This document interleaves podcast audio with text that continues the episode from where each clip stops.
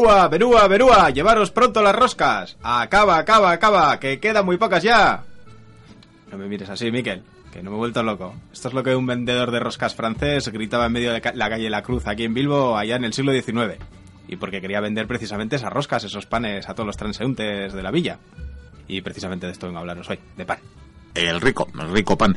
Pero no hemos hablado ya de este manjar en anteriores gastronómicones, porque a mí me suena algo del pan egipcio o algo así, ¿no? Claro que sí, hablamos y, lo probamos. Yo creo que todavía quedan restos por aquí. Eh, lo que pasa es que esta vez nos vamos a centrar en este manjar y, la presencia eh, y los diferentes usos que este manjar tuvo en nuestras tierras. Y bueno, para, para convencerte te traigo, voilà, este trocito de talo. Bueno, pues la verdad es que huele divinamente. Tú sí que sabes convencerme. Hombre. Pero esto, el talo, pan, pan no es. Bueno, no es el pan con, levadura, ¿eh? pero sí que es una masa de, cereales y que en el fondo hacía la misma función.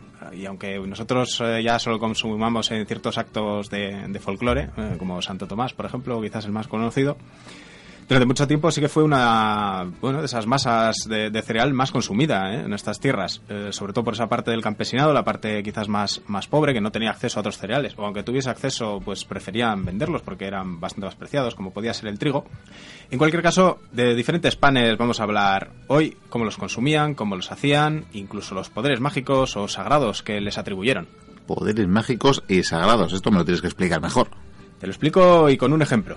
El de una crónica que escribe Quisquicha. Mira, lee, lee tú mismo, que nos cuenta sobre el pan vasco. Leamos pues. Es de tal calidad ese pan que además de prestar vigor físico a los que alimenta, afirma y fortalece la libertad de los que lo comen. O sea que te da fuerzas y encima te hace libre. Fíjate tú, eh, qué maravilla. Bueno, se le nota un poquillo ese cuchu nacionalista que tenía el hombre. Al fin y al cabo era amigo y acólito de Sabino Arana y pues lo llevaba puesto. También en sus reflexiones. Pero también es verdad que no hace otra cosa que no hubiesen hecho los antiguos, ¿no? Que es a un alimento tan, tan, tan ancestral atribuirle pues un cierto poder más allá de esa capacidad alimenticia. Ya lo hicieron en, la antigüedad los, los, griegos, los romanos, incluso antes, como hablamos con los egipcios, que lo utilizaban en sus tumbas, eh, a sus dioses, les hacían ofrendas. Y la verdad es que desde los tiempos de Estrabón, desde aquella antigüedad, mucho ha cambiado los usos y costumbres en torno a este, a este manjar. ¿eh? Cuenta, cuenta. Bueno, todos es conocido o, al menos es muy recurrido la, crónica que hace este historiador, Estrabón, sobre los montañeses, los montañeses de Hispania, entre los que cabría incluir a, los vascones, como a silvestraos que eran, y los habitantes de, de Euskal Herria en general, ¿no? Y, es que según lo que describe Estrabón en esta crónica, pues eh, se dedicaban a comer pan de bellotas y otros frutos silvestres que se dedicaban a, machacar y con ellos pues, hacían esas pastas ¿no? primitivas que eran una suerte de pan silvadura, pero un pan. ¿no? Al fin y al cabo también hay molinillos desde el neolítico que utilizarían para moler ciertos granos, ciertos granos silvestres o ciertos frutos. O sea que de trigo o nada, ¿no? Pues no, la verdad es que el trigo, más allá de ese trigo silvestre que, podría aparecer, el, uso del trigo vendría más tarde ¿eh? y de tierras mucho más propicias para este cultivo, más al sur. En la zona atlántica, la verdad es que lo que sobre todo se plantó era cebada o, incluso plantar, o que se encontraba de forma más eh, natural o propia. Era la cebada, el centeno, el panizo o hasta el mijo, quizás lo más parecido a ese trigo, ¿no? Eh, así lo dice, así lo cuenta también el historiador de Berriz, Juan Ramón de Iturriza, en el siglo XIX, pero hablando de tiempos anteriores. Coge, coge este pergamino y tú mismo nos lo cuentas. Leo de nuevo. En la antigüedad, por no haber en este señorío maíz, por haber sido conducido de América hace dos siglos y medio, ni tampoco trigo, pues lo traían embarcado desde Andalucía, Francia y otras partes, las caserías de Vizcaya se componían de manzanales, donde sembraban cebada, centeno, panizo y mijo. Estos son un poco la base alimenticia ¿no? Que, nos da este cronista, a lo que habría que sumar pues los higos, las manzanas de las que también hay muchas referencias, los frutos secos, la leche, los huevos, y esto sería la dieta básica.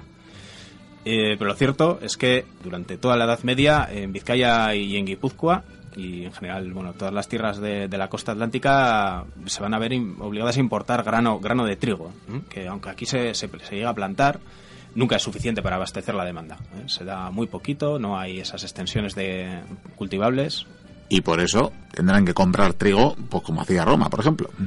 Exacto, pero en este caso, en lugar de, ir a Egipto a buscarlo, bien sea comprado o por imposición militar, Aquí teníamos que ir, bueno, un poquito más cerca, estaba más, accesible. ¿eh? Hay bastantes documentos de las diferentes instituciones, eh, bueno, pues que tenían, ostentaban los poderes de intercambio de, misivas, de permisos, de regulación en torno a, esa transferencia de grano, de, de trigo que se daba. Además, era, estaba muy protegido, era tal el valor que tenía, pero sabemos que desde Navarra, también desde Francia o incluso desde Aragón, o como decía el cronista, desde Andalucía embarcada en, en gabarras, en barcos, eh, llegaba el trigo hasta, nosotros. Se es dependiente. Sí, menos que ahora, porque ahora sí que somos dependiente casi absoluto, pero la producción de cereal para hacer este pan, este pan blanco con ese, con ese trigo, la verdad es que no, no, no va a haber para, para todos con la producción autóctona y esto va a ser así hasta la gran revolución. ¿La francesa? No, hablando de comer y de cereales, la gran revolución va a ser la llegada del maíz al viejo continente. ¿Y eso? Pues porque va a ser una planta que se adapta muy bien al clima y al terreno y además eh, parece ser que muy prontito. ¿eh? ¿Cómo que al parecer? Pues porque no está claro cuándo exactamente comenzó a plantarse el maíz. Eh, y eso que durante mucho tiempo se supo hasta el nombre de, de quién trajo esa planta a, Euskadi, que dirían en Vaya Semanita, no, quién trajo o introdujo a nuestras tierras el maíz por primera vez. Pues nada, cuéntanos quién era. Pues según el historiador Aita Larramendi, eh, fue Gonzalo Percaistegui, que parece ser que era de Hernani, y allí se trajo la planta y allí comenzó a plantarlo y desde allí se habría difundido el maíz al resto de, nuestras tierras. El caso es que nos cuenta todo esto, esto con lujo de detalles, pero lo que no sabemos es cuándo sucedió. ¿Qué me dices? O sea, ni siquiera sabemos cuándo vivió este pionero del maíz. Pues la verdad es que no, porque no da ningún otro dato y, no, no ha habido manera de rastrear la vida de este hombre y de ahí ese desconocimiento, ¿no?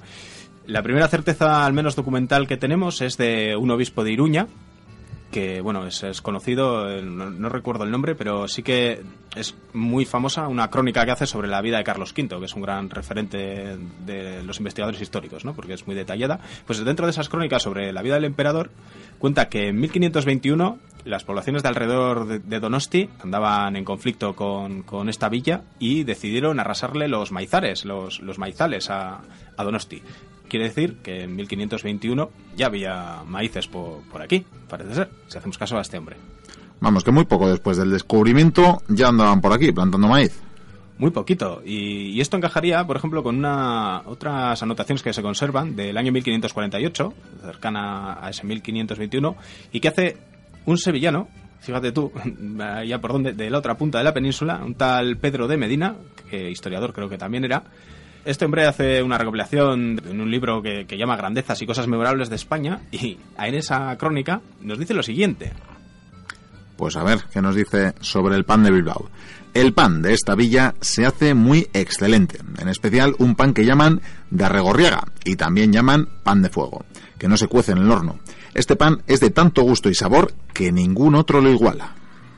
Bueno, si hacemos caso a esta descripción, es muy probable que se esté refiriendo directamente al talo, o sea, a ese pan, esa masa hecha a partir del maíz, porque nos dice que tiene, bueno, que está hecho directamente al fuego, que encajaría mucho con esa forma en la que se hace el talo, y que tiene un sabor muy fuerte, que, es muy diferente al otro.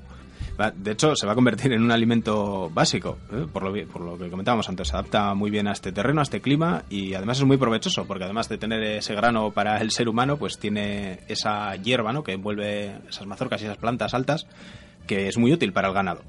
Y de esta utilidad de, esta planta y, y, lo rápido que se extiende, pues lo certifica de nuevo la Ramendi ya en el siglo XVII. Decía, es grano que proviene con abundancia desde San Marcos en adelante.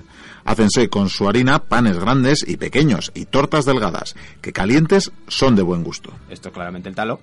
Y también los panes más gruesos. Continúa, continúa. En acostumbrándose, muchas gentes quieren más pan de maíz que de trigo.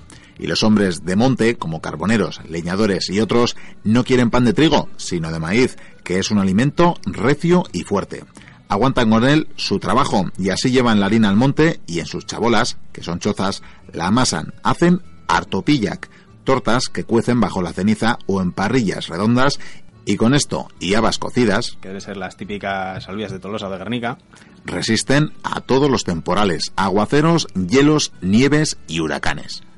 Y acaba. El maíz es también el pan común de la gente pobre y labradora. Y así lo fue por mucho tiempo. Por ejemplo, datos de 1757 de Astigarraga dicen que los maravedíes obtenidos por el maíz y las castañas duplicaban al resto de viandas que se producían en esas tierras. O sea, que se abandonó el cultivo del trigo. Uy, ni, ni, mucho menos, ¿eh? ¿eh? sobre todo en territorios más amables como Araba para este cereal o, incluso en, en las zonas de costa pero no, no, resulta tan provechoso, sobre todo en esa vertiente atlántica como el maíz, y sí que queda un poco relegado. Y muestra de ello es que conservamos eh, muchísimos eh, refranes, muchísimas eh, saeras sarrac que hacen referencia al trigo, o sea que está sigue sigue aquí presente, y también otras saeras que hacen que hacen referencia al maíz. Las tenemos por aquí anotadas y os las contamos. Apirila eurichu, urteura ogichu que viene a querer decir abril lluvioso, ese año trigo abundante. Edo mayacha urte urte mayacha urite, urte ogite. Mayo frío, año duro, mayo lluvioso, año de pan. Y de hecho, si, si, vuestra familia viene de Baserri o del campo y preguntáis por casa, es probable que vuestros padres o vuestros abuelos recuerden cómo hacían ese pan de trigo, ese trigo que siguió trabajándose, y además de una manera muy similar a la que en la Edad Media habían utilizado, porque la verdad es que tecnológicamente no se evolucionó mucho más, eh, se dependía de la fuerza animal y de la fuerza de los brazos, sobre todo. Bueno, para los que no provengan del campo, nos lo cuentas tú. Claro que sí. Generalmente se hacía cada 15 días o cada semana, según el, también la época del año o, o la zona. Y no se ponía duro. Uy, pues te dirán los mayores que no, que ni mucho menos. Aguantaba eso esa semana o los 15 días. Desde luego, esto quiere decir que no eran los mismos cereales ni las mismas mezclas que usaban hoy en día. Porque si tú dejas una semanita, una barrita de pan en un cajón, tienes una espada Jedi, pero seguro. Eh, sí, pero sin luz y sin sonido, creo. Pero sigue, sigue con el proceso de elaboración que está muy interesante. Bueno, pues eh, la idea, primero, claro, es moler el grano, ¿no? Eh, que habrías hecho pues uno de esos tantos molinos, de los que casi no nos quedan restos, pero sí, sí que estas tierras, con tanto río que tienen, han sido muy muy propicias para instalar molinos, ¿no? Tanto para las ferrerías, pero también en molinos harineros. Fuese para ese maíz, fuese para, para ese trigo, eh, estaban muy extendidos. Ahí los llevarías, unos serían de propiedad pública, otros, otros habría que dar seguramente parte de ese grano a forma de pago y con esa harina, pues en cada casa se, amasaba. Generalmente lo hacían las mujeres, era un trabajo femenino, salvo en estas familias en las que se dedicaban quizás a la venta de pan, eran panaderos directamente y ahí trabajaba todo el mundo para mayor rendimiento sacarle. Y muchas veces se trabajaba, curiosamente, con, con levaduras madre, con ese elemento que hace subir esa masa, eh, heredadas, ¿no? Generación tras generación, era una masa madre a la que se recurría, se mezclaba con la masa pues molida en cada momento, con esa agua, con esa sal, se hacía la mezcla y se iban componiendo esos panes, ¿no? Y de ahí al horno. Al horno, que el horno, igual que el molino, pues podía ser comunal, de la comunidad, del pueblo o incluso del barrio, otra era privada, de, pues, de alguien que lo gestionaba y que, bueno, a cambio de dinero, otra vez el pago en especias, en este caso, pues eh, quizás en esas hogazas, pues lo, lo, ponía a servicio de la gente, ¿no? Y luego es verdad que existen en numerosos baserris, en numerosas casas, sobre todo que están apartadas, hornos eh, privados. Y ahí se cocía. Eso es, pero bueno, antes de ponerte a cocer todas esas masas, que por cierto también la forma de transportarlas es bastante peculiar, solían llevar pues en grandes tablas a modo de camilla, puestas unas una detrás de otra, o a veces en, la cabeza. ¿eh? Tenían sujeciones, son las que llevaban las tablones con las masas en la cabeza y debía ser todo un show ver los baserris avanzar hacia... Mira, luego creemos que, creemos que es una manera de transportar propia de tribus africanas. ¿Verdad? Pues no, no, si preguntáis veréis, y a lo mejor es uno de esos motivos por los que las generaciones anteriores eran tan bajitas, porque eh, iban cargados hasta los topes de pan. No lo sé, no La, la gravedad hace, hace lo suyo. Habrá que preguntar. Eh, el caso es que, bueno, la primera tanda que se hacía en el horno siempre era bastante peculiar, ¿no? Porque, bueno, por un lado había que primero darle la temperatura adecuada. Esto también quiere decir que el primero que usaba ese horno del pueblo gastaba más leña, entonces también solía tornarse. Eh, quien empezaba a hacer las hornadas, digamos, pero además, como había que coger la, el, el, callo, ¿no? O saber, no había manera de medir esa temperatura, más que la experiencia, el ojo, entonces lo primero que se hacía era meter, pues, retales de esa masa o masas más pequeñas, panecillos, tortas más pequeñas que te permitían saber cómo estaba de, temperatura, de si estaba bien repartida esa brasa que permitía que se cociese todo por igual. Y estos panecillos, pues generalmente, como eran como probaturas, acababan en manos de los niños, ¿no? Que iban, pues, aparte de que seguramente habrían madrugado bastante, bueno, era toda una satisfacción, ¿no? Sobre todo porque muchas veces esos panecillos eh, si coincidía con una época especial, como puede ser la matanza o alguna festividad, pues se rellenaban con chorizo o, bueno, un poco lo que tocaba, con huevos en ocasiones, ¿no? Como que se lo comían encantados de la vida. Sí, sí, la verdad es que al menos para ese, día, para la chiquillería y los que estaban por allí, que algo se meterían a la tripa también, pues era bastante gratificante. Una cata satisfactoria de, Eso de ese pan. Bueno, oye, que se nos echa el tiempo encima y todavía no me has contado qué es eso del poder mágico del trigo. Hombre, esto tiene intrigado. del trigo y, del maíz, ¿verdad? Del trigo, del maíz habrá que preguntar o, centrarse en los pueblos americanos. Eh, yo os voy a contar sobre todo el del trigo, ¿no? Porque ese es el que más conozco realmente pero me apunto para el próximo programa o, sucesivos. Eh, en general, la alimentación americana, porque la verdad es que nos trajimos tantos productos de allí que, que se van a merecer más de un gastronómico. Te tomo la nota, ¿eh?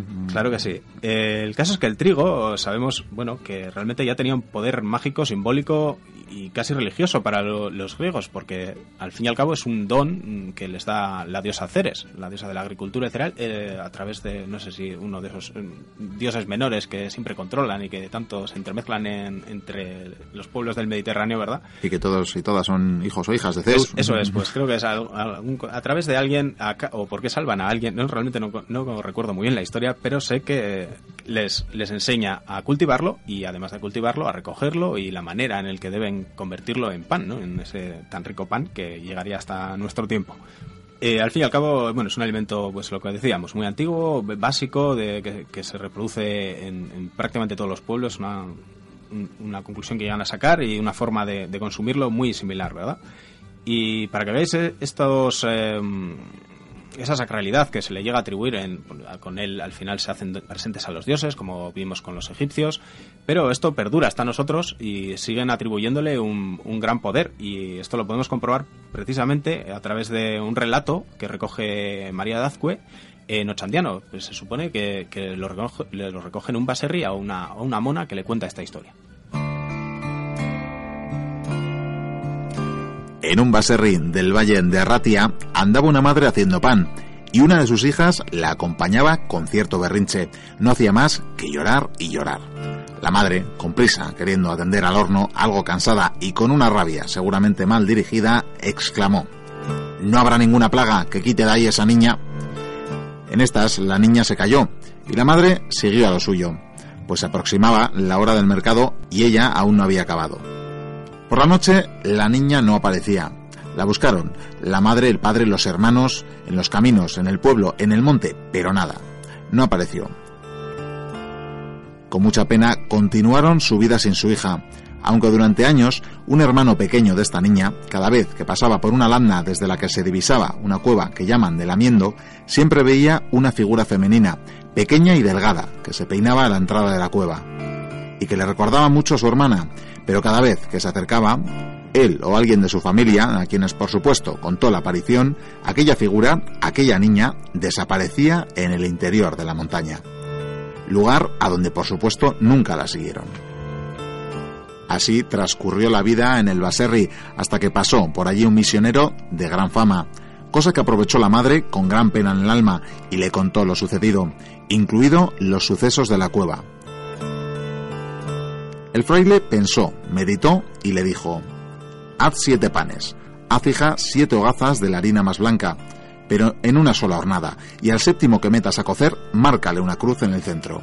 Después, acércate a la cueva y déjalos en su entrada.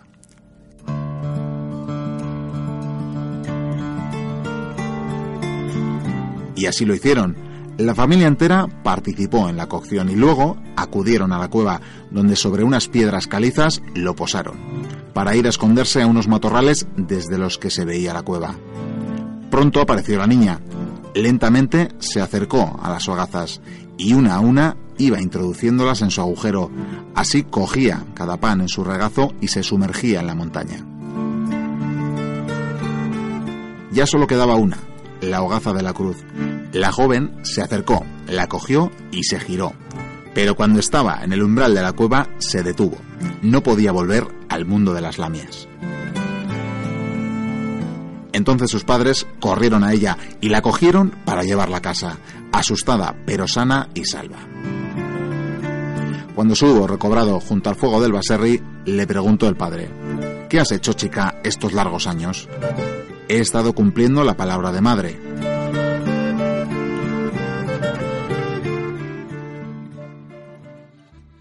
Bueno, es un cuento de aprendizajes varios, algo que quizás debería explicar Noemi. tendrá, tendrá ocasión en otro, en otro programa, en su sección, por ejemplo. Está el tema de no desear el mal a nadie, que luego en ciertas ocasiones se cumple, el poder de la cruz, pero en lo que nos atañe hoy deja claro el simbolismo del pan, que actúa casi como un amuleto, ¿ves? Un amuleto protector que protege a esa niña de ese mundo, de ese inframundo. En este caso sagrado que lleva hasta una cruz. Sí, el cristianismo va a hacer suyo este alimento ancestral. Recordad que en esta fe es más que un alimento, simboliza directamente el cuerpo de Cristo, eh, el vino es su sangre y el pan es el cuerpo, ¿no? El que se reparte además en cada misa. Es un, acto bastante antropófago si lo piensas, pero bueno, en el fondo están aprovechando ese valor asociado a ese alimento, ¿no? Eh, y lo hacen suyo, claro. En el caso del cuento, literalmente poniendo las cruces encima. Pues igual que lo hiciesen en las ruinas de los templos más antiguos a, a su religión, ¿no? Eh, edifican cruces, edifican iglesias en, en restos, en elementos anteriores. Eh, sí, y además también había costumbre de llevar los panes a bendecir, ¿no? Sí, sí, ya os digo que hacen suyo este elemento y con todas sus consecuencias. Y la verdad es que se llevan ahí la costumbre, y eso también os recordarán vuestros mayores, si no lo habéis visto vosotros directamente, de llevar de llevar a bendecir los, los panes, ¿no? O panecillos al menos, las, las obleas. Al final esa palabra oblea viene, viene de ahí, ¿no? De ese latín. Y por ejemplo, se, se, dice o existe la tradición de que si tú bendeces el panecillo en Santágueda, pues luego ese pan, si lo guardas en tu casa, eh, te va a proteger de incendios, ¿no? Si tú guardas ese pan bendecido, no, no se te va a quemar la casa, no hay problema. Ni eso, ni, ni el baserri, perfecto, las vacas también, y, y, el maíz que guardes ahí, pues también perfecto. O si lo llevas el día de la Candelaria, pues se cuenta que curaba a los perros con rabia, o los mataba, que en el caso debe ser la, una solución para... una solución, vamos. Muerto el perro. Sí, exacto. Y también, bueno, se ofrecía, se ofrecía como ofrendas en las iglesias, seguramente copiando ritos precristianos. Como lo de los romanos, que ofrecían alimentos a sus dioses. Sí, o como comentamos con los egipcios, o, como incluso en algunos baserris, porque se ha recogido también por estos historiadores que iban pateándose los caminos, que muchos baserris a la, a la hora de la noche se dejaban panecillos de maíz o de trigo en, en, el hogar y eran para las lamias. Aquí ya no había santos, ellos lo que tenían cerca era ese mundo natural y de quien debían, con quien debían congraciarse, pues eran estos seres, estos seres de, de la noche. Pero bueno, siguiendo con, con, lo de la cruz, lo cierto es que se hacían panecillos y se llevaban presentes a, a las santas, a los santos. Eh, en el Orrio, por ejemplo, eh, se ha conocido la costumbre de llevar panecillos a, las sepulturas de los difuntos, algo que también hacían los romanos eh, y que en, en, México creo que siguen haciendo la noche de difuntos, que se van a comer directamente a, a las lápidas de, de sus allegados. Mm, y hay otra costumbre curiosa, no, no, está identificado el pueblo, pero sí que parece ser que en los entierros acompañaban al féretro con panecillos que simulan la forma de trisqueles o de lauburus y iban con ellos en procesión también. Pues a mí me parece un acompañamiento para el más allá maravilloso. Eso sí, no sé si los difuntos, pero seguro que algún avispado daba buena cuenta de ellos. Pues sí, o eso, algún animalucho, eh, si es que lo dejaban ahí en el Camposanto, ¿no? Y sobre todo me temo que quien se iba a aprovechar de esos panes iba a ser el cura, ¿eh? que, al que por supuesto también se le llevaban panes. Eh, al fin y al cabo, la mayoría de veces eran unos mantenidos, bien por la institución, bien por el pueblo que les tocaba cuidar en esos rediles de ovejas. Y fíjate cómo andaría el tema, que el emperador Carlos V, a petición del Ayuntamiento de Bilbao... ¿Cuánto mandaba Azcuna ya entonces? Sí, creo que no era él, pero... O sí, porque la verdad es que el hombre lleva tiempo, ¿verdad? Está aquí. Eh, bueno, el caso es que a petición del Ayuntamiento de Bilbao, Carlos V sacó un edicto para prohibir estas costumbres. Mira, coge, coge el bando que lo tenemos aquí y, y cuéntanoslo. Dice así, año 1549 que en las misas nuevas, evangelios o epístolas que se cantasen así por clérigos como por frailes, no se ofreciera más de un real en pan o dinero. Claro, la gente antes que dinero pues prefería dar pan, ¿verdad? Entonces se ve que las iglesias empezaron a aparecer más obradores de pan, panaderías, que, templos. Eh, porque unos por aparentar, otros por comprar bulas o por pagar esos o pairar esos pecados, por puro convencimiento, que alguno habría también, o por llevarse bien con quien al fin y al cabo conocía los secretos de toda la villa, que paso eran las confesiones, pues iban con sacas y sacas de pan allí sin disimulo alguno. Fíjate cómo estaba el patio, que recogen también los cronistas que en 1787, años después, en Aizarnasábal, en Guipúzcoa, cuando murió el párroco, pues allí se plantaron unos aldeanos de no sé qué va a ser y no está, no está marcado tampoco, pero llevaban un buey, un buey que llevaba en cada cuerno una guaza de cuatro libras. O sea, una señora gaza que iba incrustada cual donuts en, en el buey, que no sé si el buey también se iba a quedar en la iglesia. Un poco exagerados, esto era más de bilbaínos, ciertamente. Cierto. Bueno, el bilbaíno sí un poquito más allá, porque fíjate que las juntas de Castilla acaban por sacar un edicto también que prohíbe, que prohíbe esta costumbre. La tenemos aquí también. Queda prohibida por indecente la ofrenda del pan de bueyes que se lleva al atrio de la iglesia. Y es que retomando unas palabras anónimas, pero históricas también, eh, nos contaban que había clérigos a quienes se les ofrecía más de 500 reales en pan, aun cuando ellos eh, y sus familias eran ricos. Pues mira, esto diría yo que tampoco ha cambiado mucho. Lo que se ha cambiado es el reloj y tenemos que acabar. ¿Algo que añadir? Bueno, pues unos consejillos o mitos recopilados entre el populacho, ¿no? Estos saberes que hay y que hay, que respetar, claro. Os los cuento. Si se os cae el pan al suelo, cogedlo con la mano, nunca con un tenedor o un cuchillo. El pan sobrante no lo habréis nunca de tirar, ¿eh? hay que quemarlo en, en señal de respeto. Y en la mesa, que el pan esté siempre en el centro, porque de otra forma se pone contento el diablo. Haced caso, que esto es serio, ¿eh? Y ni se os ocurre clavarle un cuchillo ni poner una gaza boca abajo, porque esto es pecado y esto lo sabe todo el mundo. Y si todo falla, ponerle una cruz. En fin, pues ya nos has dicho los consejos populares. Ah, espera, espera, ¿eh? y si sentís rasquera en el trasero es que el trigo se abarata.